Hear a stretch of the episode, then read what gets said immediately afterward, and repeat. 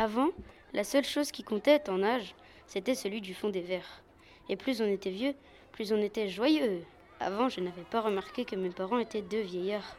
Avant, mes copines m'enviaient parce que chez moi, on avait le droit de jouer des maracas, se déguiser avec les affaires de ma mère, d'emprunter son maquillage ou d'étaler de la pâte à modeler sur le bureau de mon père.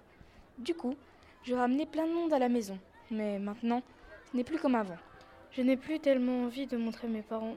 Tout a changé depuis que je suis en sixième. Cléa est ma nouvelle meilleure amie depuis la rentrée. Elle est très au courant de ce qu'on doit faire ou pas quand on est au collège. C'est une chance, parce que moi, si je m'écoutais, je jouerais à l'élastique, au ballon prisonnier et surtout à cache-cache. Or, jouer dans la cour, c'est même pas en rêve. En sixième, il y a des codes à connaître, et Cléa les connaît tous. Par chance, elle n'a pas remarqué que je suis encore très bébé.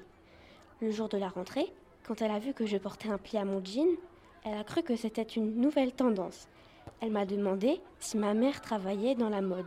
C'est comme ça qu'on est devenus copines. Je n'ai surtout pas avoué que ma mère est secrétaire médicale, qu'elle a 56 ans et des pieds à bosse, et que je suis en résumé un enfant de vieux.